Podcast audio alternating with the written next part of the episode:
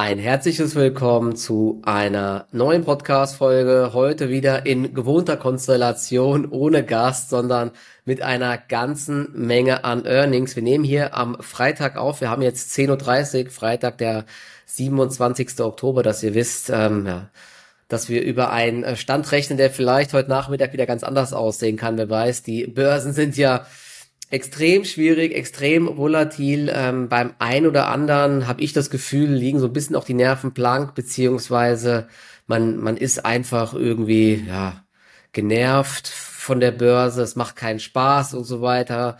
Geht wahrscheinlich vielen so. Trotzdem äh, langfristig denke, äh, es wird auch wieder hochgehen. Ja, das war bis jetzt immer so. Und äh, Daniel, du hast ja diese Woche einiges an Streams gemacht. Ähm, wir hatten ja am, wann war das? Am Dienstag hatten wir den gemeinsamen Stream.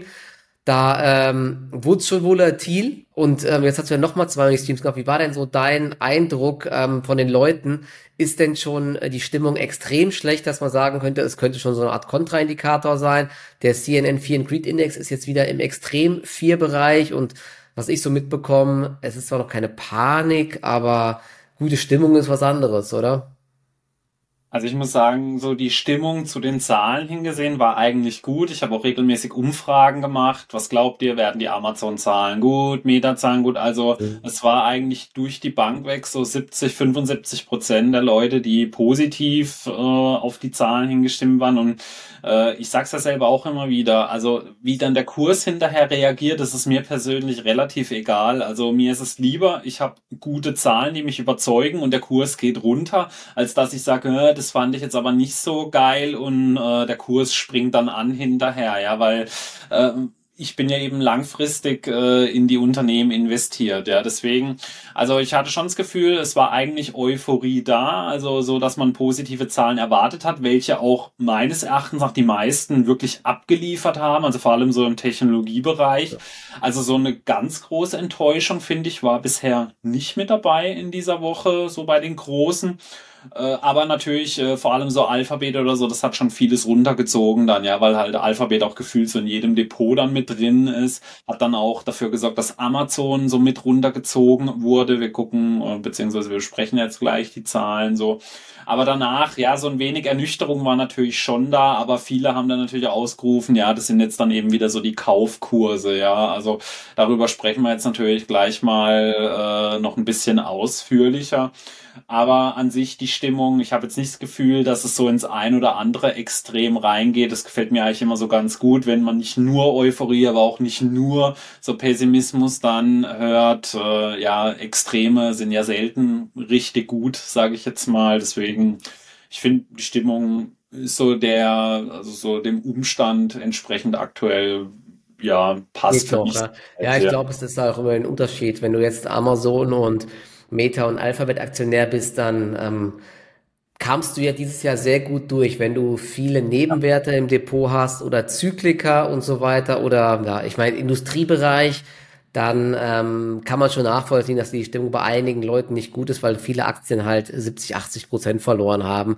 Das merkt man dann halt. Ne? Sehe ich ja auch, ich habe auch so ein paar Werte, wo man sich denkt, okay, man denkt, es kann nicht schlimmer werden und dann wird man wieder eines Besseren belehrt. Da haben wir ja auch noch gleich äh, Endphase-Zahlen. Das war ja auch wieder so eine Sache, was ich halt schon krass finde und was so ein bisschen zeigt, wie, äh, wie angespannt die Stimmung allgemein ist, sind die Reaktionen auf Zahlen. Du hast ja gesagt, okay, dir ist es vielleicht jetzt egal, aber wenn äh, Alphabet nach wirklich eigentlich guten Zahlen, wir hatten es ja besprochen, zehn Prozent verliert und danach plötzlich nochmal zwei Prozent. Ich meine, das ist eines der wertvollsten Unternehmen der Welt Umsatz äh, und Ergebnis pro Aktie waren ja sogar, glaube ich, besser als erwartet. Nur die Cloud war minimal unter den Erwartungen und dann wird die Aktie zehn Prozent abgestraft. Das ist schon echt krass. Und ich weiß nicht, hast du das mitbekommen? Hier noch mit dieser Worldline, ein äh, französischer Payment-Anbieter.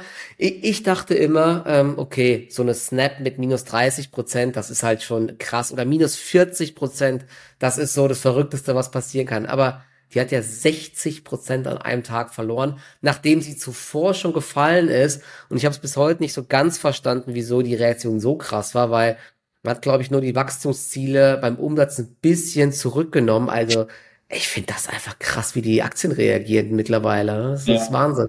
Das ist bei diesen Nebenwerten einfach so. Bei den Nebenwerten es ist halt so gefühlsmäßig immer so, du musst da wirklich auch lange am Ball bleiben und du hast dann in der Regel ein extraordinary Jahr oder zwei und darauf folgen dann aber halt in der Regel mehr schlechte Jahre dann. Also da gilt es dann halt oft auch mal, sage ich jetzt mal, so ein bisschen einen guten Zeitpunkt zu erwischen. Ich meine, Cathy Wood, wenn man bedenkt, so 2021, also äh, die wurde mit Gott und sonst irgendwas verglichen. Ja. Und jetzt mittlerweile macht sich jeder drüber lustig, ja, was ja trotzdem auch lange Zeit gar nicht angemessen war. Sie war ja lange Zeit trotzdem noch besser als der Nasdaq, also als schon viele gesagt haben, äh, die kann gar nichts. Pass mal auf, und irgendwann, wenn die Zinsen sinken, da wirst du wieder sehen, dass diese Aktien wahrscheinlich wieder hypen und dann wird wahrscheinlich auch Katie Wood wieder gehypt, dass sie die, genau. dass sie die heiligen Gral gefunden hat. Das ist aber immer Börse, ne? Entweder himmelhoch ja. jauchzend oder zu Tode betrübt.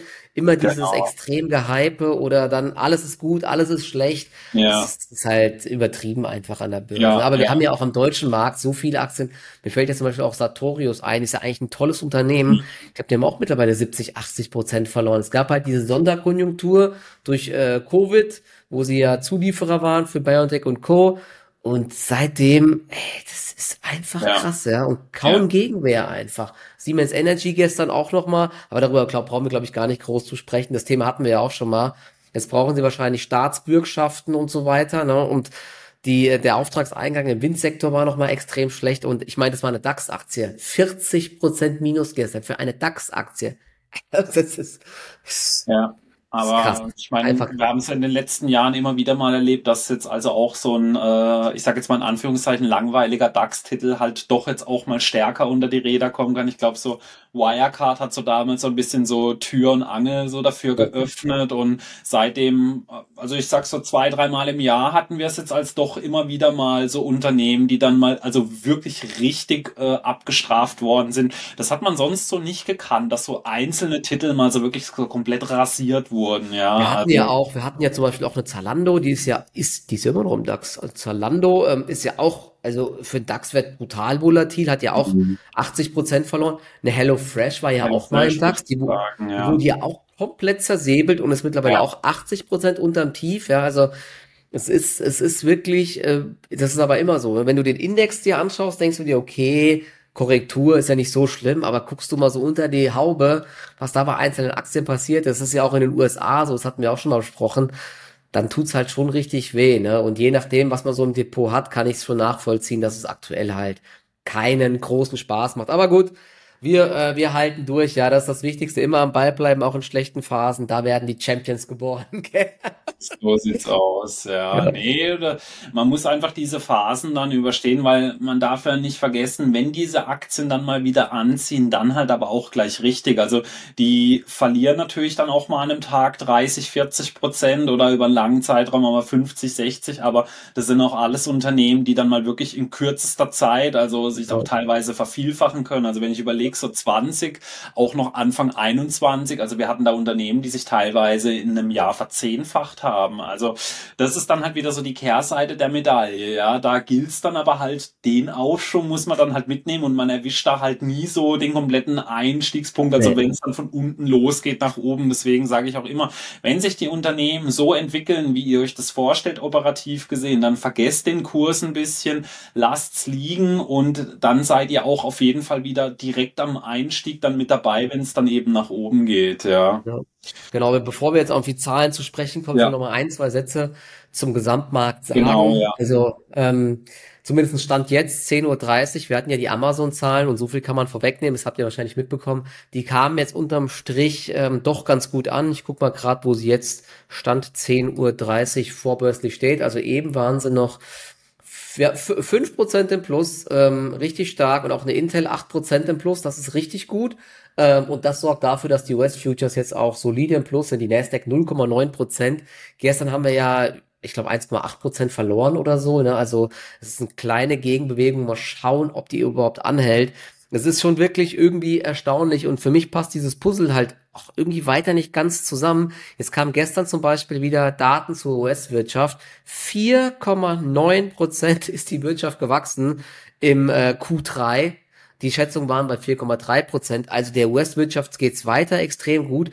Gestern kamen mal noch die Auftragseingänge, die waren richtig gut, auch wieder über den Erwartungen. Und das ist schon erstaunlich dafür, wenn man sieht, wie krass die Zinsen angezogen sind und wie hoch auch die Belastungen jetzt für die Verbraucher sind. Denn äh, dieses Wachstum wurde vor allen Dingen wieder durch die äh, durch das Verbrauchervertrauen und durch die starken Käufe ähm, richtig angekurbelt. Und das das finde ich schon krass. Vor allen Dingen, wenn man sieht, wie ja doch viele Unternehmen jetzt gewarnt haben. Ja, entweder es wird geklaut oder die Ergebnisse waren unter den Erwartungen, selbst bei diesen ganzen 1-Dollar-Stores und so weiter. Und jetzt haben auch Querbeet, das können wir auch nochmal gleich sprechen, Meta und so weiter haben ja auch so ein bisschen gewarnt, ne? unsichere Zukunft. Amazon hat das auch gesagt und das passt irgendwie nicht so ganz zusammen. Ne? Es gibt auch wieder viele Meldungen, dass trotzdem die Experten denken, 2024 könnte das doch noch durchschlagen, dass wir in eine Rezession rutschen in den USA und wenn man sich so anhört, was die Unternehmen auch sagen, könnte das schon sein. Ja? Und wenn dann aber die Wirtschaft schwächelt, dann kommen wieder die Zinsen runter. Also ob dann jetzt die Börsen negativ groß reagieren, wenn die Wirtschaft ein bisschen abkühlt, muss man erstmal schauen. Ja, das große Thema waren ja aktuell die Anleiherenditen, die kamen, die waren jetzt sogar noch mal Richtung fünf Prozent, die Zehnjährigen, jetzt kamen sie wieder so ein bisschen zurück. Ähm, ich kann mir auch vorstellen, dass wir bei der fünf Prozent so langsam den Deckel haben, denn das hat ja auch Bill Ackman gesagt, wenn ähm, er hat seine Shorts auf die Anleihen gedeckt, denn ähm, wenn es jetzt mehr Gegenwind gibt, diese geopolitischen Risiken da sind, da sind ja Anleihen eigentlich ein sicherer Hafen. Und wenn dann Geld wieder in Anleihen reinfließt, dann sinken die Renditen tendenziell. Deswegen, das ist auch ja. nochmal so ein Faktor, der ähm, dafür spricht, dass wir vielleicht so das Top gesehen haben. Aber gut, wir werden es sehen. Ne? Und gestern gab es noch die EZB vielleicht zum Abschluss. Die haben die Zinsen bei 4,5 Prozent gelassen. Und da hat die Frau Lagarde gesagt, ja, wir, wir lassen die Zinsen auf dem Level. Die Inflation kam auch deutlich zurück, vor allen Dingen im September. Und ähm, die Wirtschaft schwächelt auch schon ordentlich. Deswegen, ich kann mir vorstellen, dass in Europa und in Deutschland dieses ganze Inflationsthema, eben weil die Wirtschaft ja schon so schwächelt, weil die ähm, Einfuhrpreise runterkommen und äh, die Produzentenpreise und so weiter, alles, dass dort dann die, äh, die ähm, Inflation doch sehr schnell zurückkommt. Und vielleicht ist die EZB auch sehr schnell wieder dabei, die Zinsen zu senken. Denn ähm, ja, die Staaten sind hochverschuldet, ja auch in den USA und ob man sich diese hohen Zinsen so lange leisten kann, ähm, ist die große Frage. Deswegen, ich glaube, äh, in Europa ist diese Inflationsthematik bald Geschichte mit der schwachen Wirtschaft. Ja, und ist natürlich das Problem, ja, wenn die Wirtschaft zu, zu sehr abkühlt, ist es auch nicht gut für die Aktien. Ja, dann sinken zwar die Zinsen, aber wir sehen es ja gerade, die ganzen Zyklika sind brutal unter Druck, auch äh, in den USA teilweise. Also ganz schwer zu sagen, wie es insgesamt überhaupt weitergeht. So, aber jetzt, das war's jetzt von meiner Seite. Jetzt kannst du mal loslegen. Mit welcher Aktie willst du starten? Vielleicht Amazon, oder? Das ist wahrscheinlich für die meisten am äh, spannendsten. Plus 5,38 Prozent aktuell. Die Aktie hat sich ja sogar echt ganz gut gehalten. Aber die letzten zwei Tage kam sie auch zurück, aber mhm. jetzt hat sie sich wieder erholt. Ja, also man muss sehen eben, also so der, das Plus von heute, also das hat jetzt eher so ein bisschen Verluste ausgeglichen. Also es ist jetzt nicht, dass wir jetzt auf einmal sehr viel besser als vor einer Woche oder so stehen. Also das auf keinen Fall. Ähm, die Zahlen waren meines Erachtens nach wirklich sehr gut und sie waren auch ähnlich, wie ich es äh, im Stream eigentlich vorhergesagt hatte, weil es hat sich abgezeichnet, dass äh, die Leute in Konsumlaune sind tatsächlich, äh, werden wieder sehr viele Kredite äh, gemacht, tatsächlich auch zu diesen Konditionen, um Konsumgüter zu kaufen. Ob das jetzt mhm. positiv ist, sei mal dahingestellt.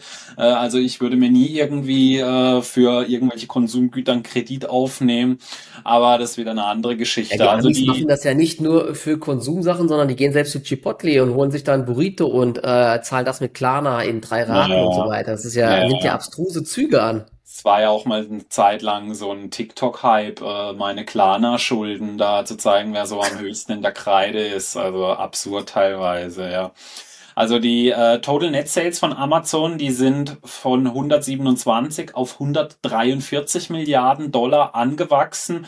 Äh, man hatte voraus, man hatte eigentlich mit 141 gerechnet, die Analysten, also hat hier um zwei Milliarden den Umsatz geschlagen. Und man hat weiterhin gemerkt, dass sie äh, ihre Kosten wirklich sehr stark im Griff hatten. Denn man, wenn man kurz jetzt nachrechnet, das sind ungefähr 12 bis 13 Prozent Umsatz plus, aber die Cost of Sales, die sind nicht mal um 10 Prozent gewachsen. Die sind von 70 auf 75 Milliarden. Also da hat man wirklich eine sehr gute Arbeit geleistet. Und was ich sehr positiv fand, die Sales- und Marketingkosten, die sind sogar rückläufig gewesen. Im Vorjahr hat man 11 Milliarden dafür ausgegeben, jetzt 10,55. Das ist jetzt zwar nicht viel weniger, aber wenn man bedenkt, dass sie zweistellig gewachsen sind und das aber bei weniger Sales- und Marketing-Ausgaben, das ist auf jeden Fall sehr positiver Aspekt. Auch General Administrative hat man so ein bisschen die Layoffs gemerkt, die sind zurückgegangen. Und daher ist unter dem Strich das Operating Income mehr als viermal äh, so hoch gewachsen, wie es im Vorjahr war. Im Vorjahr hatte man Operating Income von 2,5 Milliarden, jetzt 11,2 Milliarden Dollar und unter dem Strich hat man fast 10 Milliarden Dollar verdient. Also so rein von den Zahlen her wirklich sehr, sehr stark und äh, ja, für mich wieder so das einzige Sorgenkind nach wie vor, auch wenn sie die Erwartungen da äh, ja, sozusagen geschafft haben, ist AWS, denn die sind weiterhin nur mit 12 Prozent gewachsen. Also das finde ich schon ein wirklich steiler Absturz so in den letzten Quartalen. Vor allem, wenn man bedenkt, dass Azure jetzt mittlerweile mit, mit fast 30 Prozent gewachsen ist. Da muss man sich jetzt auf jeden Fall so ein bisschen die Frage stellen, ja, also wie lange kann Amazon da noch diese starke Marktposition halten da an der Sonne? Azure kommt immer näher gefühlt. Was aber allerdings positiv war, dass das Operating Income äh, also so fast 30 Prozent gewachsen ist von 5,4 Milliarden auf fast 7 Milliarden. Also sie haben deutlich an der Kostenschraube äh, gedreht sozusagen. Das war ja auch so ein großer Kritikpunkt zuletzt, dass sie also auch hier die Kosten nicht mehr so ganz im Griff hatten man muss sagen, gute Arbeit geleistet, ja. Und äh, für mich so das Highlight war wieder die Werbung auf jeden Fall. Die Advertising äh, Revenues, die sind um 26 Prozent ja, nach brutal. Also man hat mittlerweile über 12 Milliarden Dollar mit Werbung verdient. Also Amazon ist ein immer größeres Werbeunternehmen. Und daher muss ich sagen, als Amazon-Aktionär kann man mit den äh, Quartalszahlen also sehr zufrieden sein, auf jeden Fall, ja. Ja, genau. Ähm, also zu AWS nochmal, genau die, also äh, Azure waren, waren das nicht 28% Wachstum jetzt im Jahr 29 sogar, ja. Das ist schon krass. Ähm, Google waren ja Anfang 20 Prozent, deswegen ist die Aktie abgestürzt. Genau, AWS ja. nur noch 12 Prozent. Ähm, also ich habe mir das nochmal ein bisschen durchgelesen und Andy Jesse, der CEO, hat gesagt, ähm, das haben sie, glaube ich, im letzten Quartal auch schon gesagt, Kunden optimieren weiter den Bedarf und achten auf die Kosten wegen des äh, unsicheren makroökonomischen Umfelds, aber er ist sehr, sehr optimistisch weiterhin. Er sagt, vor AWS liegt eine Menge Wachstum. Ich bin da sehr optimistisch. Also diese ganzen AI-Anwendungen und so weiter, ich kann es mir auch vorstellen. Vielleicht äh, wird das ja auch nächstes äh, Jahr dann oder nächsten Quartal beschleunigt sich das Wachstum äh, sogar wieder, kann ich mir auch vorstellen. Also dem Markt, äh, man muss sagen, dem hat's ähm, ja trotzdem unterm Strich gefallen. Ja. Wahrscheinlich, da war es jetzt wirklich so, da äh, hatte der Markt schon so viel Angst im Vorhinein, dass da irgendwas ganz, ganz Schlechtes kommt, dass das im Endeffekt ähm, zum Großteil eingepreist war, wie es äh, aussieht, genau. Und ich muss mal gerade schauen, was ich hatte noch irgendeine Kleinigkeit wollte ich auch noch sagen zu. Ähm, aber ach genau, eine Sache war glaube ich noch, ich weiß nicht, hast du was gesehen? Rivian, die haben ja diese Beteiligung an Rivian, die immer mal so reinschlägt, dass das Ergebnis positiv oder negativ beeinflusst wird. Ich glaube, in dem Quartal war es dann jetzt wieder positiv gewesen. Das war die eine Sache. Und was gestern so ein bisschen für Verwirrung gesorgt hatte, der Ausblick, der, ähm, ich dachte, erst hatte ich gelesen, dass die Erwartungen bei äh, 157 Milliarden liegen, dann waren aber der Bloomberg-Konsens 167 Milliarden und äh, sie haben ja jetzt gesagt, 160 bis 167 Milliarden und da liegt man quasi nur an der oberen Schwelle im Rahmen der Erwartungen. Also ich finde es krass, dass die Aktie jetzt doch mit plus fünf Prozent reagiert. Ich meine, die Zahlen waren gut, die waren sie aber auch bei Alphabet auch, ja. In, bei Alphabet hat man irgendwie das Haar in der Suppe gesucht, bei Amazon verzeiht man der Geschichte anscheinend so ein bisschen. Ähm, deswegen, ja, also ich, ich habe beide Aktien im Langfristdepot, bin natürlich happy und ich finde es, es ist allgemein für die Stimmung zuträglich, auch für den ganzen E-Commerce-Sektor, vielleicht auch für Payment und so weiter, dass jetzt der Amazon nicht äh, komplett enttäuscht. Denn wenn die jetzt einen äh, ganz, ganz schwachen Ausblick geliefert hätten, dann wäre es heute wahrscheinlich so ein kleiner Armageddon an den Börsen. Deswegen, ja, also völlig intakt und ich kann mir wie gesagt vorstellen, dass sogar AWS bald wieder äh, stärker zulegt, wenn die ganzen Kunden so ein bisschen äh, auf die äh, Kosten geachtet haben. Angeblich, das haben wir glaube ich letztes Quartal gesagt, äh, ist AWS sogar proaktiv dabei, den Kunden zu helfen, die Kosten zu senken, damit es denen gut geht, weil sie wollen eben, dass die Kunden langfristig dabei bleiben und dann eben mit den Kunden wieder zu wachsen, wenn es besser aussieht. Ne? Weiß ich nicht genau, ob das wirklich stimmt, aber kann es mir vorstellen. Man muss aber bei, bei dem Cloud-Vergleich mit äh, Amazon und Google auch sagen, dass Amazon eben die Analystenerwartung erfüllt hat. Also diese 12 Prozent war so der Konsens. Ja. Bei Google hat man diese eben nicht geschafft, ja. Und das hat man. Alles immer eine Sache der Erwartungshaltung, genau, ne? Also das ist genau, immer Erwartungshaltung. Ja das muss man halt dann so, also da, deswegen sage ich auch immer, es ist so wichtig, es ist eigentlich völlig egal, wie der Kurs darauf reagiert. Es sei denn jetzt natürlich, es ist jetzt irgendwie 20, 30 Prozent, das ist dann nochmal eine andere Geschichte. Aber ob es jetzt plus 5 Prozent oder minus 5 Prozent ist, das spielt im Prinzip keine Rolle, wenn der Weg, den man einschlägt, trotzdem halt der richtige ist. Ja, und äh, bei Alphabet, wie gesagt, man darf nicht vergessen, wie die dieses Jahr gelaufen sind. Also äh, man muss immer dann mal so ein bisschen rauszoomen aus dem Chart, um dann so ein ein äh, Gesamtbild zu bekommen. Und da sieht es auf jeden Fall ordentlich aus. Ja, also ich persönlich ähm, konnte jetzt den Alphabet-Zahlen gar nichts Negatives abgewinnen. Sie haben fast 20 Milliarden verdient in einem Jahr. Äh, die Bilanz, äh, die hatten wir uns gar nicht angeschaut. Also die Bilanz, die nimmt mittlerweile absurde Züge an. Die haben mittlerweile eine dreistellige Milliardensumme Netto-Liquidität. Das ist. Amazon das hat sogar auch 50 Milliarden, habe ich gerade eben noch gesehen. Ne? Also Amazon, das ist das ist was, was lange Zeit so ein bisschen auch missverstanden wurde, weil ja viel gesagt haben, Amazon hat ein extrem hohes KGV, die sind viel zu teuer.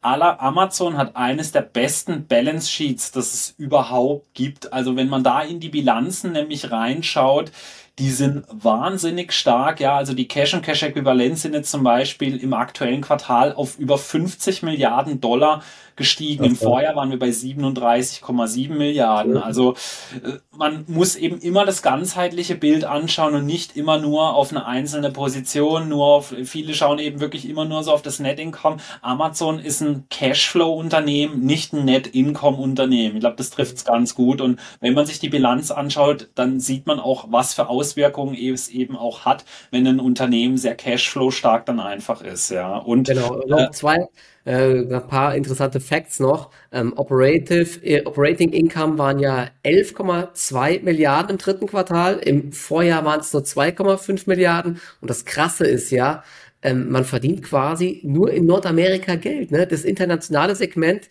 hat sich zwar deutlich verbessert, aber hat immer noch 100 Millionen Verlust gemacht. Im Vorjahresquartal waren es sogar 2,5 Milliarden Verlust. Das ist echt krass. Ja. Das muss man sich mal vorstellen. Und AWS wächst zwar langsamer, aber Operative Income 7 Milliarden und im äh, Vorjahresquartal waren es 5,4 Milliarden. Wie gesagt, das äh, ist auch so, nochmal äh, ganz genau. spannend ungefähr ja. zwei Drittel des Operating Income kommt von AWS, ja, deswegen ja. gucken da halt auch immer viele so genau drauf. Und äh, zum Abschluss, es gab doch noch eine positive Zahl, die mir aufgefallen ist, das hatte ich jetzt noch vergessen, bei solchen Unternehmen, die im Handel, im Retail oder so sind, sind ja auch die Inventories immer wichtig und da mhm. haben sie, finde ich, einen sehr guten Job gemacht.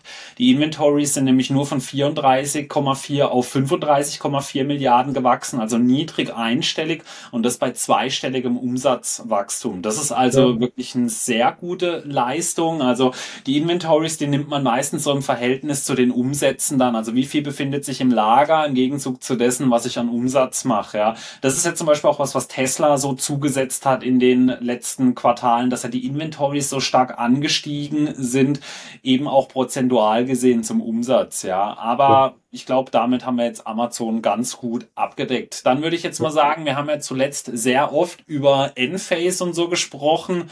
Ähm, war ja gestern wieder mal ja eine Hiobsbotschaft. Ja, ich würde jetzt erstmal sagen, genau, Michael, du hattest die ja auch immer wieder mal im Depot. Ich weiß nicht, hast du, glaube ich, immer noch im Depot oder? Nee. Nicht, okay. Ich hatte jetzt, ich hatte, ähm, ich hatte mal Endphase drin als Trade, ne, und als Solar mhm. Edge dann kam, ähm, das war krass. Wobei ich dachte halt wirklich, okay, jetzt kommt Solar Edge raus und es wurde alles zerrissen. Es, mhm. Enphase wurde ja in dem äh, Zuge auch mit abverkauft, genau wie SMA Solar. Und eigentlich, äh, Thema Erwartungshaltung, hätte ich jetzt nur gedacht, okay, ähm, dem Markt sollte eigentlich klar sein, dass die Zahlen nicht sonderlich gut werden, dass der Ausblick schwierig wird und ob da dann noch nach minus äh, 75 bis, ja, ich glaube, minus 75 Prozent ob da dann immer noch eine negative Reaktion möglich ist, vielleicht ist der Pessimismus zu groß, aber hey, gestern da, gesehen haben. man wurde wieder eines Besseren belehrt. Ne? Also ja, die, ja. die Aktie steht gerade bei 20 Prozent im Minus wieder. Das ist wirklich brutal und ich, ich musste gestern auch mehrmals dann hinschauen, ob das wirklich stimmt. Ähm, der, das Problem war der Ausblick. Ja. Da waren die Schätzungen so zwischen 560 bis 600 Millionen. Es sollen aber nur 300 ja. bis 350 Millionen werden. Und also das, das ist ja eine Verfehlung, wenn du Pech hast, um, um die Hälfte beim Umsatz. Das ist ja, es ist wirklich gigantisch. Und wenn du dir überlegst, dass eine Alphabet und Co. hier wegen ein paar Prozent dann äh, richtig abverkauft werden, dann ist das halt echt, das ist ein Brett einfach, ja. Und ich frage mich halt wirklich, wie schlecht ist die Stimmung eigentlich aktuell im Solarsektor? Die haben ja gesagt, vor allen Dingen, dass jetzt auch die Nachfrage in, äh, in Europa, ich glaube, um über 20 Prozent eingebrochen ist, viel zu hohe Lagerbestände in den Hauptmärkten äh, Deutschland, Frankreich und Niederlande war es.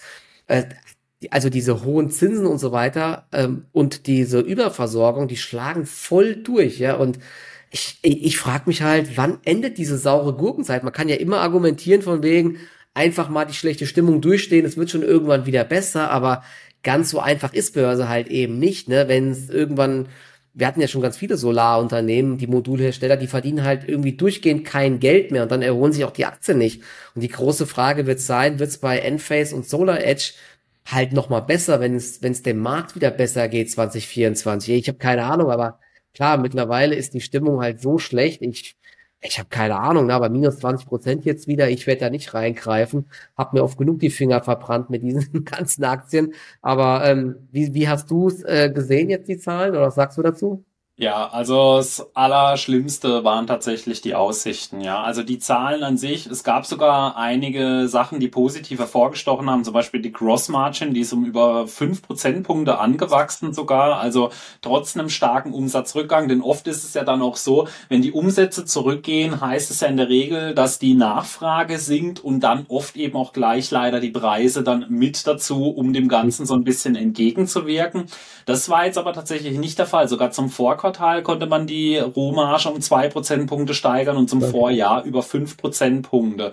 Also das Operating Income, äh, das ist äh, um knapp zehn Prozent runtergegangen, so im Kopf überschlagen. Die Revenues von 634 Millionen auf 551. Das Net Income, das lag sogar auf dem Vorjahresniveau. Also da sieht man wieder, die Zahlen per se, die sind jetzt eigentlich, äh, zumindest so für die aktuelle Marktlage, gar nicht so schlecht gewesen. Aber wie du sagst, wenn wir, ihr habt ja jetzt gehört, 551 Millionen in diesem Quartal. Ja. Und ja. fürs nächste rechnet man aber mit 300 bis 350 Millionen. Also das ist ein Q over Q äh, Umsatzrückgang, der dann hier so bei 30 Prozent dann liegen könnte. Ja, also äh, hast du gerade die Zahlen, hast du die Umsätze von vom letztjährigen Q4 2022? Ich muss gerade mal schauen, was hatten sie denn da? Also nee, Q4 habe ich jetzt gerade nicht, ich habe jetzt Q3 offen und eben das Vorquartal, also das Q2 23, ja. Ich guck mal gerade nach. Ich also guck mal grad. Q3 22 haben sie 634 Millionen gemacht, also das könnte dann so auf eine Halbierung ungefähr hinauslaufen dann fürs kommende Quartal dann, ja. Und da ist dann natürlich auch die Frage, ob sie diese Gross Margin aktuell überhaupt noch halten können, denn wenn es so einen starken Rückgang gibt, dann ist es oft wirklich dann auch einhergehend nochmal mit Preissenkungen, also da würde es mich nicht wundern, wenn dann auch die Margen nochmal spürbar rückgängig sind. Jetzt ist natürlich dann die einzige Frage, die man sich stellen muss, wenn man sich so für diesen Bereich interessiert. Jetzt ähm, ist das Ganze wirklich so ein bisschen am Boden. Wenn man jetzt natürlich so der Meinung ist, hey, Solar, das ist der absolute Zukunftsmarkt, dann könnten jetzt natürlich so mal Blicke auf so die ein oder anderen Aktien interessant sein. Ich persönlich finde es aber von außen ultra schwierig, diese Unternehmen ja. einzuschätzen. Ich würde mich da niemals rantrauen. Aber jetzt kann man, glaube ich, wirklich so davon sprechen, dass der Sektor so wirklich am Boden dann einfach ist. Ja, also da ist jetzt wirklich alles gerade negativ. Umsätze halbieren sich, die Margen bei vielen weggebrochen. Ähm, ja, da muss man jetzt dann mal äh, gucken. Also für Mutige ergeben sich jetzt mit Sicherheit so die ein oder anderen Gelegenheiten, weil man weiß ja jetzt auch schon um die sehr schwachen Aussichten. Äh, da wird mit Sicherheit der ein oder andere mal so ein bisschen hinschauen dann, ja. Aber für mich persönlich eben äh, schwieriger Sektor würde ich mich nie rantrauen, weil den kannst du auch halt kaum nach Zahlen bewerten. Wie willst du da jetzt abschätzen, wo wird es hinkommen? Ähm, ja, in Zukunft die Technologie, das ist alles halt wirklich nicht so einfach ja. wie in anderen Bereichen. Denke mal, steht und fällt dann irgendwann mit äh, möglichen Zinssenkungen, die dann solche großen Solarprojekte wieder ähm, profitabler machen, sowohl für ja. irgendwelche großen Parks als auch für Privatleute. Das ist ja, glaube ich, auch das große Problem, dass sich die Privatleute zurückhalten, weil die Finanzierungen viel teurer geworden werden. Und dann kann ich mir vorstellen, sobald es erste Meldungen gibt oder erste Gerüchte gibt, dass die ähm, FED die Zinsen senken könnte, dann werden sowohl wahrscheinlich irgendwelche Immobilienunternehmen, hochverschuldete Unternehmen, aber auch vor allen Dingen hier äh, Enphase und Co. werden wahrscheinlich einen riesen Sprung machen ist natürlich extrem schwierig, das abzutimen, weil dann wird es wahrscheinlich ein riesiges Gap geben, kann ich mir vorstellen, weil dann die Hoffnung besteht, dass es wieder besser läuft. Aber darauf jetzt zu spekulieren, ich meine, man hat jetzt zuletzt so viele Aktien gehabt, auch, auch im Payment-Sektor. Man denkt immer, okay, jetzt ist alles Negative eingepreist, jetzt ist es eingepreist, jetzt ist es eingepreist. Aber es geht halt weiter runter, ja, und das ist, das macht's halt so schwierig. Deswegen, ja. ich kann, also wir haben ja jetzt noch als Beispiel, wenn ich es ganz kurz einschiebe, ähm, apropos immer alles Negative eingepreist, Hypoport, der ähm, Immobilienfinanzierer, äh, die machen Kreditwirtschaft und Versicherung und so weiter, die haben jetzt auch gestern nochmal die Prognose gesenkt. Und hier war es interessanterweise so, dass dort ähm, die Aktie, nachdem sie vorbörslich über zehn Prozent im Minus war, jetzt sogar ins Plus gedreht ist. Das kann ich aber sogar eher nachvollziehen, weil wenn man mal jetzt nachdenkt, erholt sich wieder die ähm, Solarindustrie? Wahrscheinlich irgendwie schon. Können die Unternehmen dann Geld verdienen oder gibt es weiter Überkapazitäten? Keine Ahnung, ich weiß es halt nicht, ne?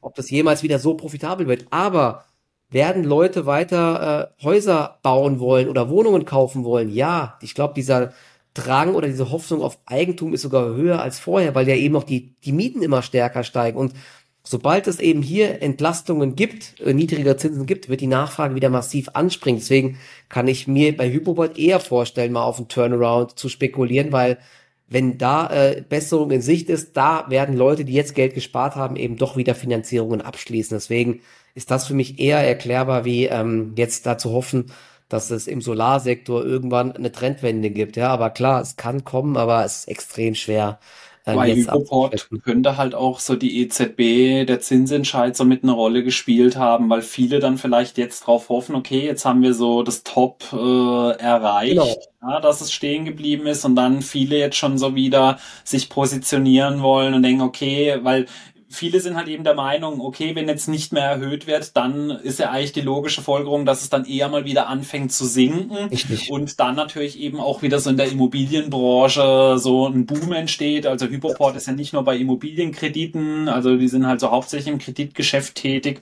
Deswegen, äh, das könnte halt so eine erste Positionierung dann auch schon wieder bei einigen institutionellen hervorrufen dann. Richtig. Ja, genau.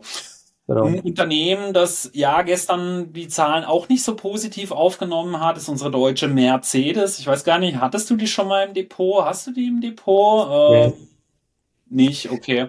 Also ich persönlich auch nicht. Ähm, ich muss sagen, die Zahlen jetzt an sich, die rausgekommen sind, die haben wahrscheinlich wieder nicht so für den Druck gesorgt. Das waren eher so die Aussichten, denn man ist sich mittlerweile äh, sicher, dass man vor allem in der Pkw-Sparte am unteren Ende der Prognose rauskommen ja. wird. Also es war keine wirkliche Prognosesenkung, aber man ist sehr vorsichtig mittlerweile geworden. Also man wird voraussichtlich am unteren Ende ankommen und man hat da äh, mehrere Gründe genannt. Äh, zum einen die starke Konkurrenz tatsächlich, also auch in ihrem Sektor die große Konkurrenz und dass es auch massive Probleme bei den Teilen gibt, also die teilweise da eben dadurch deutlich teurer werden. Ich finde, man hat es auch in diesen Zahlen schon gesehen, dass die Margen äh, stärker zurückgegangen sind. Also der Umsatz ist nur um ein Prozent rückläufig gewesen auf 37,2 Milliarden. Das operative Ergebnis Ergebnis aber um minus sieben Prozent. Also das ist eben oft ein Anzeichen dafür, dass es eben gerade Kostenprobleme gibt, dass also hier ja. äh, die Teile teurer werden, man kommt nicht rechtzeitig dran, nicht richtig oder muss dann eben da noch verschiedene Nachzahlungen zum Beispiel leisten.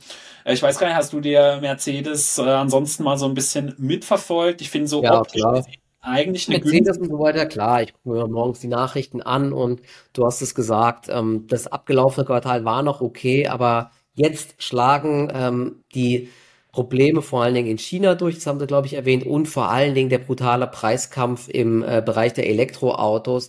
Da hatten wir ja schon öfters auch drüber gesprochen, dass äh, in China jetzt sie auch schon die Preise gesenkt haben, weil sie da, ja, ich will nicht sagen, nicht konkurrenzfähig sind, aber sie haben halt echt Probleme dagegen, die äh, chinesischen Autobauer zu konkurrieren und man kriegt die Autos nur los, indem man massiv die Preise senkt. Und Ford hatte gestern zum Beispiel auch die Prognose, glaube ich, gesenkt. Und die haben ähnliches gesagt in den USA zum Beispiel. Die Leute finden zwar E-Autos ganz cool und interessieren sich dafür, aber sie wollen eben nicht mehr Geld ausgeben wie für Benziner, ja. Aber da eben die Batterien und so weiter viel teurer sind, schlägt das voll auf die Marge durch einfach, ja. Und das ist auch bei Mercedes jetzt ein Riesenproblem. Und dieses Problem mit den Teilen, ich glaube, da geht es um diese 48 Volt Bordnetze von Bosch, die haben Probleme. Ja, das kommt vielleicht noch dazu, aber ich glaube, sie haben da äh, eher das Problem, dass sie die Autos nicht zu, zu guten Preisen losbekommen. Und jetzt müssen sie eben doch wieder das, was sie immer verhindern wollten, in diese Wettbewerbsgeschichte gehen mit den Preissenkungen, ja, weil du kannst dich da ja nicht entziehen, wenn Tesla und Co. immer die Preise senken, ja. Da bist du einfach gefangen und das ist jetzt einfach wieder das Problem und sorgt dafür, dass jetzt die Aussichten für die nächsten Quartale wahrscheinlich doch eher gedämpft sind. Ne? Klar, auf der anderen Seite, ich meine, die Aktien haben alle ja nur einstellige KGVs und so weiter, aber wenn jetzt eben der Umsatz wieder zurückgeht, äh, das Ergebnis sogar noch stärker zurückgeht und die Aussichten nicht sonderlich gut sind, wo soll die, ähm, wo soll jetzt die Fantasie herkommen? Und querbeet gab es auch ähm, recht ordentliche ähm, Analysten. Schelte, will ich mal sagen, also äh, Senkungen teilweise vom Kursziel oder sogar, ich muss mal gerade mal schauen, genau, Otto BHF zum Beispiel senkt Mercedes auf Underperform von neutral Kursziel von 70 auf 50. Das ist schon echt krass. Bank of America von ähm, 81 Euro auf 65, nur noch neutral. Also das war nicht eingepreist bei den Analysten, dass es jetzt doch so eine Verschlechterung der Lage gibt. Ja? Und da jetzt ist die Aktie schon wieder ganz ordentlich gefallen, aber ich glaube, also ich sehe da jetzt keine Trendwende. Ne? Aber ich finde die Marke Mercedes und so weiter, die haben schon vieles richtig gemacht, aber man kann sich eben nicht diesem Trend widersetzen im Endeffekt. Ja, und äh, schwierig. Bei, bei Mercedes ist halt so die große Zukunftsfantasie des High-End-Luxus-Segment, in das sie ja wirklich äh, massiv reindrängen wollen. Also sie wollen sich ja eher so von, von ihren günstigen Autos, die ja trotzdem für VW noch äh, die High-End-Class dann wäre, da wollen sie sich ja so ein bisschen äh, verabschieden und mehr sich auf dieses ganz margenstarke Luxussegment zu fokussieren, weil ich glaube, da sind wir uns alle einig, das kann Mercedes. Also die bauen wirklich auch qualitativ natürlich hervorragende Autos, auch so Innenausstattung. Also äh, und von vielen ist es ja das Ziel, so mal ein Mercedes zu fahren. Ja, China Exposure, also man hat hier 18 Prozent der Umsätze kommen aus China insgesamt. Äh, das ist auf ähm, Volkswagen-Niveau tatsächlich. Volkswagen ist 18 Prozent auch im Asia-Pacific-Raum. Allerdings hat der Volkswagen auch gesagt, dass sie halt äh, ihr ganzen, also das meiste ihres Gewinnes kommt eben äh, aus China dann, ja, so da sieht man eben auch, wie wichtig der Markt dann mhm. ist, ja. Ähm, ich bin gespannt. Also Mercedes wird wahrscheinlich jetzt dann so diese Strategie halt einfach weitergehen und wirklich so in das High-End-Luxus-Segment weiter vordringen, bei dem dann eben auch so der Preiskampf, sage ich mal, nicht mehr so groß ist wie in den günstigen ja. Bereichen, weil ja oben, äh, ja, the sky is the limit, wie man ja so schön sagt. Also nach oben hin sind ja oft keine Grenzen äh, gesetzt bei den Unternehmen. Ich bin mal sehr gespannt, wie hart es jetzt dann eben so in den nächsten Jahren dann auch eine Mercedes treffen wird, beziehungsweise ob die äh, Strategie dann so aufgehen wird in den nächsten Jahren, da immer ja. mehr eben in die High-End-Luxus-Sparten dann. Ja, ich meine, ja. es ist natürlich sehr äh, es hört sich natürlich sehr gut an, ne? zu sagen einfach, okay, ähm, der Markt in diesem Mittelsegment, A-Klasse, B-Klasse ist uns viel zu krass. Wir machen jetzt einen auf Luxus, so wie Porsche, dann werden wir auch wie eine Porsche oder wie eine Ferrari an der Börse bewertet.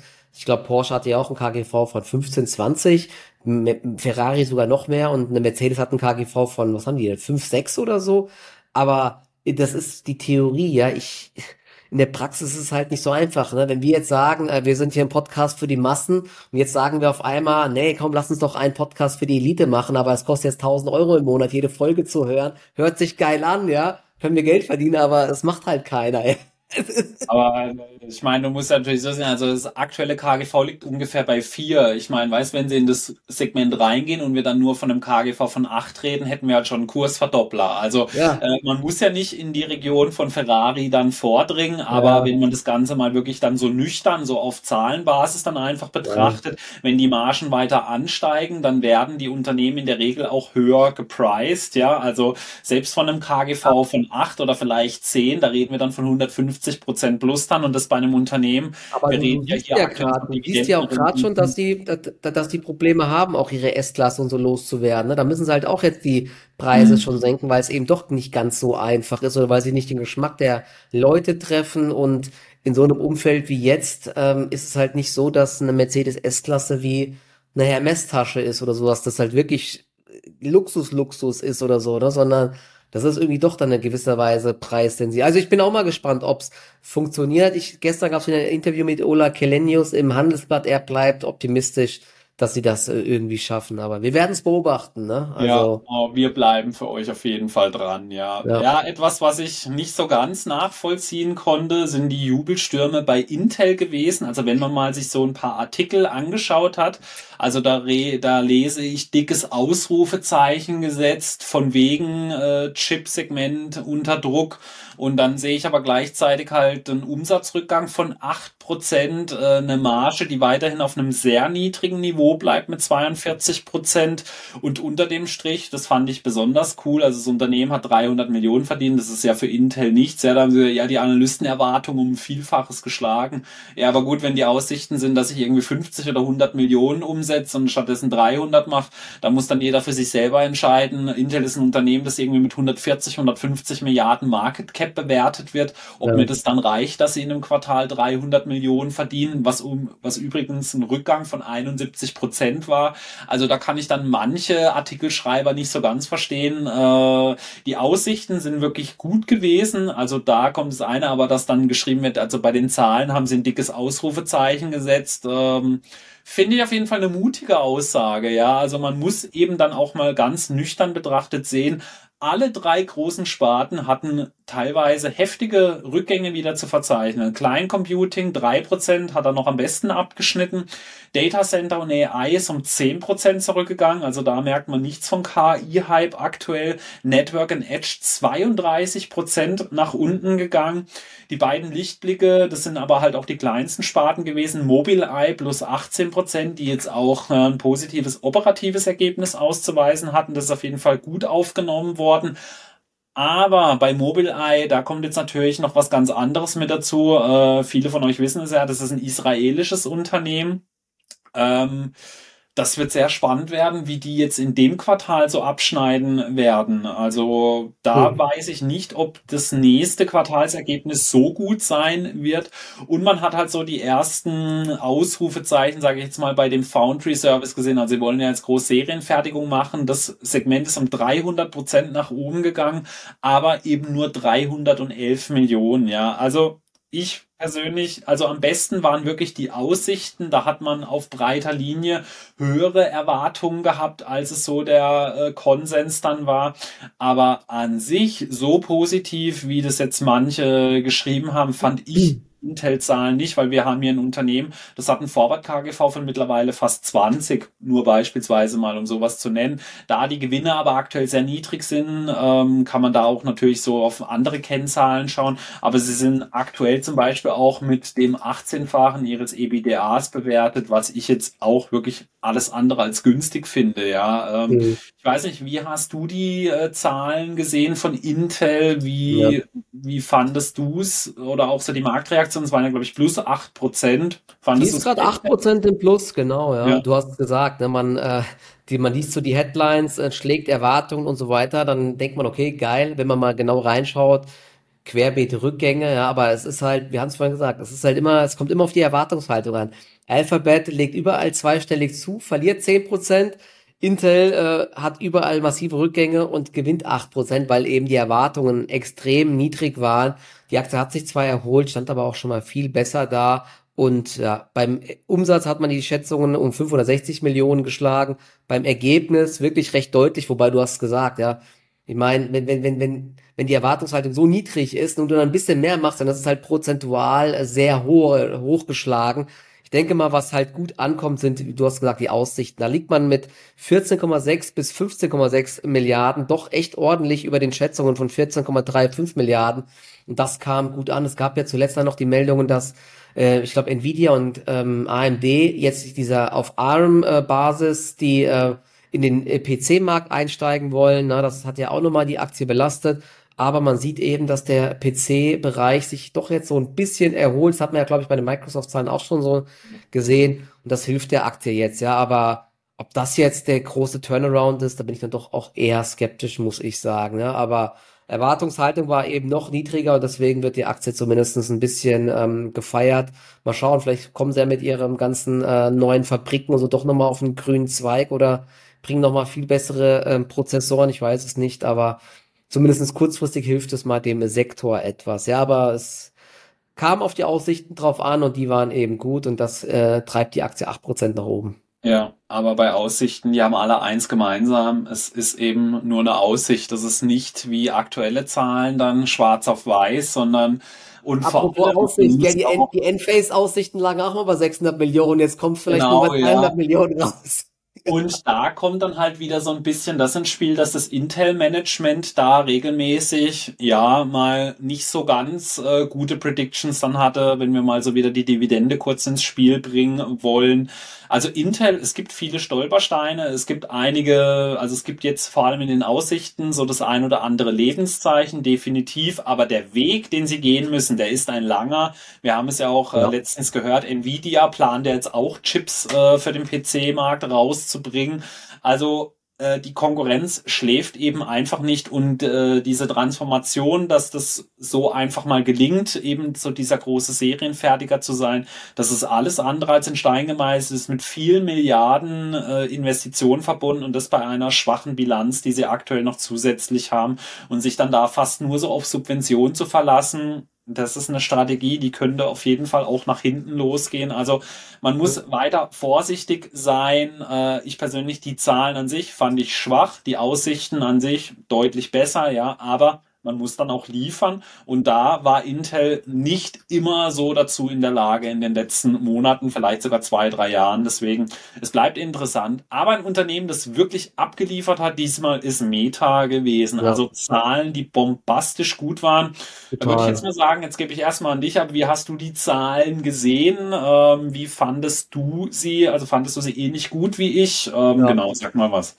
Also Meta, äh, nachdem sie ja mal abgeschrieben wurden, äh, wann war das hier? Ende letzten Jahres, ja. Also ja. eine ein Bounce ohne Gleichen von äh, 88 Dollar auf über 325 Dollar und die Zahlen waren extrem gut, ähm, weit über den Erwartungen. Kannst du gleich noch auf die Details eingehen. Ja. Trotzdem hat die Aktie nicht wirklich profitiert. Sie war, glaube ich, nachweislich kurz im Plus, ist dann abverkauft worden, weil im Call gab es dann doch so ein paar ähm, Befürchtungen jetzt auch wieder, wir hatten das Thema bezüglich der Wirtschaft einfach, ne, dass die wirtschaftlichen Rahmenbedingungen nicht so gut sind. Ich glaube, die Ausgaben, ähm, also es wurden zwar viel mehr Werbeanzeigen ausgespielt, aber der Preis pro Werbeanzeige ist ja gesunken. Vielleicht hat man ein bisschen Angst, dass das ähm, jetzt nochmal weiter nach unten geht, aber an sich, ne, zweistelliges Wachstum und so weiter und Mark Zuckerberg hat ja nochmal betont, dass sie weiter investieren ins Metaverse, ihre ganzen KI-Geschichtchen, dass das jetzt bald alles noch implementiert wird in, ähm, in, in die Apps und so weiter. Die ganzen Devices, die vorgestellt wurden. Hier werden wir diese Ray-Ban Sonnenbrille, das hatten wir auch schon mal besprochen, dass das halt irgendwann vielleicht auch nochmal ja, für weiteren Rückenwind sorgen könnte. Und ich habe sie ja im Langfristdepot und ich halte sie auch. Gestern war die Aktie eher dann schwach, hat sich aber auch von den Tiefs dann deutlich erholt, muss man sagen, und steht unterm Strich immer noch extrem gut da, muss man sagen. Also deswegen, für mich ist die Meta-Story weiter intakt. Auch die täglich aktiven Nutzer sind ja wieder querbeet wie von Geisterhand gestiegen. Das weiß ich auch immer nicht so genau, inwiefern das echte Nutzer sind, wie das gezählt wird. Ich habe keine Ahnung, ja, denn dieses Problem mit den Bots äh, auf Instagram und Co. ist zu 100% nicht gelöst. Das sehe ich ja auch jeden Tag. Ne? Da kannst du auch nicht mehr anfangen zu löschen, weil das sind so viele. Ich glaube, die werden zwar immer mal wieder zwischendurch äh, wegge weggelöscht und so, das siehst du auch dann, aber Es sind immer noch extrem viele Fake-Accounts dort unterwegs. Ne? Das ist schon echt nervig. Ich weiß, ich habe auch mal einen Fake-Account von dir verlinkt, weil ich gedacht habe, es ist dein. Wo wir mal ja. ein Video gemacht haben, das weiß ich doch, da tatsächlich äh, Stimmt, ja, ja. Weil die ja genau ja. gleich aussehen, das ist echt krass, ja. Aber dieses äh, Geschäftsmodell von wegen, dass du äh, jetzt hier jeden diesen blauen Haken äh, kaufen kannst für, ich glaube, 15 Dollar, ohne mhm. dass es irgendeine Art von Mehrwert gibt, weil ich habe auch schon mal jetzt Fake-Accounts gemeldet, das bringt exakt gar nichts und ich habe auch irgendwie keinen Support oder sowas gefunden. Aber schön jetzt 15 Dollar im Monat oder 16 Euro kassieren, das ist Wahnsinn, ein geiles Geschäftsmodell, ja. Jetzt ja, für diesen blauen Haken da einfach Wahnsinn. Ja. ja. Aber äh, eine Sorge, die ich dir vielleicht nehmen kann, die du gerade angesprochen hattest, äh, die Ad Impression und Price per Ad, da hattest du ja gesagt, also ja, äh, es wurden 31 Prozent mehr Werbeblöcke ausgespielt sozusagen. Sechs Prozent sind die Preise runtergegangen. Das ist aber sehr viel weniger als in den Vorquartalen. Im Q1 sind zum Beispiel die Preise um 17 Prozent Rückläufe gewesen. Ihr müsst euch natürlich vorstellen, wenn ihr 30 Prozent mehr Werbung ausspielt, dann gibt's natürlich sehr viel mehr Werbeplätze und daher müssen dann die Preise sinken. Wenn ihr aber 31 Prozent mehr ausspielt, die Preise jetzt aber nur noch um 6 Prozent runtergehen, dann ist das eine sehr gute Zahl. Ja, also ja, da ist Meta, also da gibt's eigentlich aktuell keine Ängste und auch an sich die Zahlen, die waren also bombastisch gut. Also für mich die positive Überraschung wahrscheinlich in diesem Quartal. Ja, 22 äh, Prozent Umsatzwachstum, gell? Das ist ja brutal ja. und die sind ja schon so riesig. Also 23 Prozent, ja, das ist genau 23 Prozent nach oben von 27 20,7 auf 34 Milliarden. Und was man jetzt auch wirklich wieder Meta sehr positiv ähm, ja, ankreiden, ist ja eher negativ, aber zusprechen muss, dass sie wirklich wieder zu ihrem Wort gestanden sind. Also das Management so polarisieren, wie es ist, auch um Mark Zuckerberg. Er hat das Jahr äh, of, also the Year of Efficiency ausgerufen ja.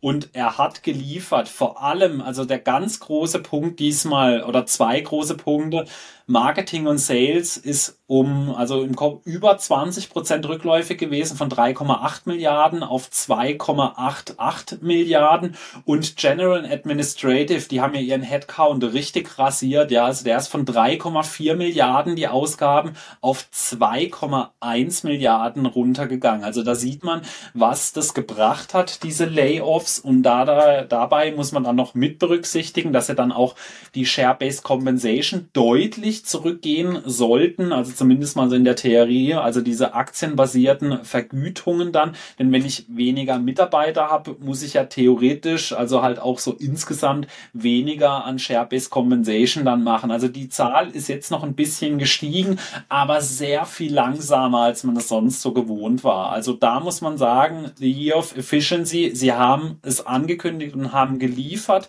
und daher ist das Net Income von 4,4 Milliarden auf 11,6 Milliarden Dollar angewachsen gewachsen und in der Bilanz, also so mein persönliches Highlight sind die Cash und Cash Äquivalenz, die sind von, von 14,7 auf fast 37 Milliarden Dollar angewachsen. Also das ist Wahnsinn. Sie hatten auch bei den, also man muss noch fairerweise allerdings mit dazu sagen, die äh, Long-Term-Debts, äh, da haben sie ungefähr 8 Milliarden mehr gehabt, aber die Cash-Position ist halt um über 20 Milliarden Dollar angewachsen. Also okay. man kann wirklich von einem sehr gelungenen Quartal sprechen. Auch die Nutzerzahlen, wie du sagst, ist bei Meta immer ein bisschen mit Vorsicht zu genießen, aber ja. trotzdem, also die Daily Active Users und Monthly Active Users sind um 7% hochgegangen und auch bei Facebook ist um fünf bei den täglichen Nutzern und um drei Prozent bei den monatlichen Nutzern gewachsen. Wirklich ein sehr gelungenes Quartal. Also ich habe es zu einem Arbeitskollegen gesagt, also Monsterquartal, anders kann man es wirklich nicht nennen. Das Einzige, was da eben so ein bisschen in die Suppe gespuckt hat, ist eben die, dass sie ein bisschen tief gestapelt haben. Und wenn sie das bisher gemacht haben, ist es dann eigentlich auch immer so gekommen, mit ganz wenigen Ausnahmen. Und zusätzlich wie du es gesagt hast, Anfang des Jahres haben alle Meta totgeredet. Wir hatten hier vor einigen Monaten teilweise einstellige KGVs. Jetzt sind wir halt mittlerweile wieder bei einem Unternehmen, das wirklich ein ordentliche, ordentliches Pricing dann hat.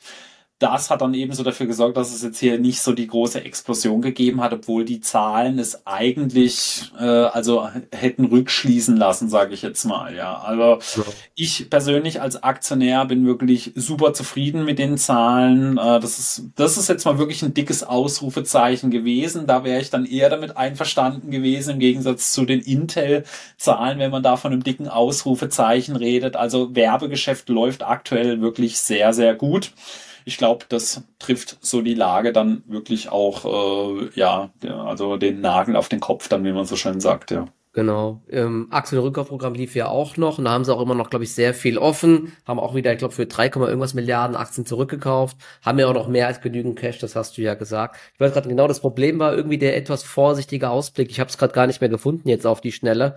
Das war, ähm, ich glaube, das war nur so im Rahmen der Erwartungen. Ähm, und das war ähm, das, was vielleicht so ein bisschen für Gewinnmitnahmen gesorgt hat. Aber du hast gesagt, ne, unterm Strich, also vor allen Dingen auch die Aussichten sind ja jetzt eigentlich echt spannend. Ne? Ich glaube, The Reels hat er ja nochmal angesprochen, Mark Zuckerberg, dass das jetzt auch richtig gut läuft, dass das dafür sorgt, dass man länger in der App bleibt, dass da auch die Werbung jetzt immer besser ausgespielt wird, dass man mit KI da jetzt auch noch zielgerichteter das alles machen kann.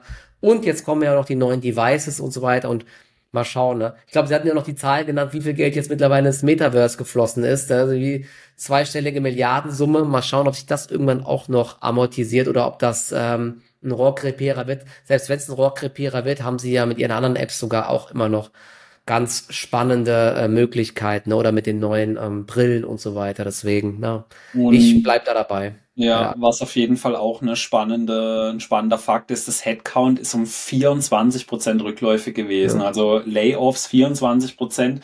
Und das unterstreicht für mich auch nochmal die Stärke, also von diesen GAFAMs, vor allem auch Alphabet und so, die haben jetzt dieses Ergebnis mit 24 Prozent weniger Mitarbeitern als ja, im fragt man sich ja echt genau, was haben diese ganzen Leute eigentlich gemacht? Weil sie haben ja trotzdem wirklich viele neue Updates in den Apps und den Produkten vorgestellt Support gab's sowieso ja. nie. Du konntest nie irgendwie jemanden anschreiben bei Facebook, wenn du Probleme hast. Das geht auch heute nicht. Da frage ich mich ja echt, was diese Leute wirklich alle gemacht haben. Ne? Ich glaube, das ist echt so ein Problem, dass solche großen Konzerne halt einfach Speck sich äh, anfressen. Gut, Elon Musk hat's ein bisschen übertrieben bei Twitter. Der hat einfach jeden rausgeschmissen. Ja, da äh, gibt's gar keinen Support mehr und so weiter.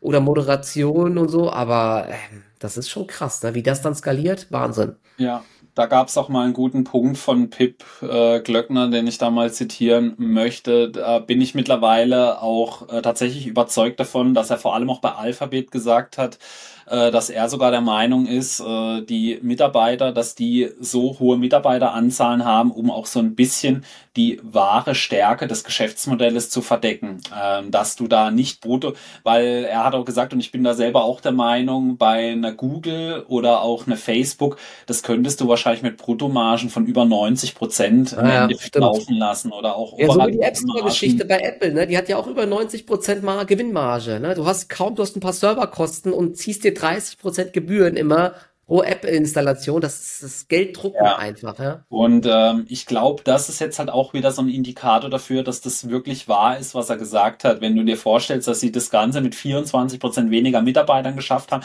das ist jetzt nicht so, dass die sich die Mitarbeiter holen, dass die den anderen Kaffee bringen. Dann ja, das sind wirklich sehr gut bezahlte Mitarbeiter, die dann aber halt auch viel so im Verborgenen an verschiedenen Projekten arbeiten. Eben sei es mit der KI, sei es wieder mit neuen Anwendungen. Äh, da werden neue Unternehmen sich angeschaut. Also da gibt's ja wirklich viele Sachen, die die dann so im Verborgenen machen, die wir so gar nicht sehen, ja. Aber diese starken Kerngeschäftsmodelle, da brauchst du, also das kannst du wahrscheinlich mit einer Handvoll Mitarbeitern laufen lassen. Das ist ein absoluter No-Brainer. Wie du sagst, Kundenservice gibt's bei diesen ganzen Plattformen eigentlich fast gar nicht, ja. Und wenn das Ganze halt mal läuft, dann läuft's halt, ja. Also äh, das sind wieder so die tollen Weisheiten, die wir hier heute bringen, ja. Wenn's läuft, dann läuft's, ja. Aber das, das sind für mich danke dir. Das ist das Wort zum ja. Freitag. Freitag, wenn es läuft, dann läuft. Genau, das sind einfach so Geschäftsmodelle, die kannst du fast alleine laufen lassen, ja. Und äh, ich glaube, das ist so wieder ein ganz guter Indikator, äh, der das auch wirklich beweist oder so unterlegt dann, dass diese Unternehmen auch so ein bisschen probieren mit den Mitarbeitern. Natürlich auch, dass diese starken Mitarbeiter nicht zur Konkurrenz gehen. Das ist auch noch mit ein Punkt, der damit eine Rolle spielt, ja. Weil wenn du alle guten Facharbeiter hast, ja, dann bau mal da irgendwie äh, was Adäquates Neues auf. Das wird dann halt ebenfalls auch, auch oft, genau, das war ja auch oft so die Kritik, ne, dass die großen Konzerne quasi den Arbeitsmarkt leer saugen von den Universitäten ja. und die ganzen talentierten Leute holen, in fett bezahlte Jobs geben ja. und die dann eben der Wirtschaft nicht mehr zur Verfügung stehen und wahrscheinlich in einem Großkonzern, ich weiß nicht, äh, weniger was Sinnvolles machen, wie wenn sie ein Startup gründen würden oder bei einem kleineren Unternehmen ähm, irgendeiner bedeutenden Rolle was machen würden. Ja, das, ja. das kann echt auch sein, ne? das glaube ich auch. Genau. Ja, Gut. super dann würde ich sagen, wir haben alle Firmen heute untergebracht und wir sind unter einer Stunde geblieben. Wir haben gesagt, heute wird es auf jeden Fall ein bisschen länger, weil es ja wirklich sehr viel zu reden gab und die Zahlen, wir wollen es nicht immer nur so in zwei Minuten abcanceln. Äh, denkt dran, äh, lasst einen Daumen nach oben da, teilt es mit Leuten, die den Podcast noch nicht kennen, kommentiert auch gerne unten, was wir uns mal noch so regelmäßig anschauen sollen oder was ihr gerne hättet in Zukunft. Und äh, ich hoffe, wir sehen uns dann kommende Woche zur nächsten Folge wieder. Auch nächste Woche gibt's ja spannende Zahlen mit dabei. Unter anderem auch Apple ist mit dabei, aber auch noch viele andere. Deswegen wünsche ich euch ein schönes Wochenende und wir sehen und hören uns hoffentlich bald wieder. Macht's gut. Ciao, ciao. ciao. Macht's gut.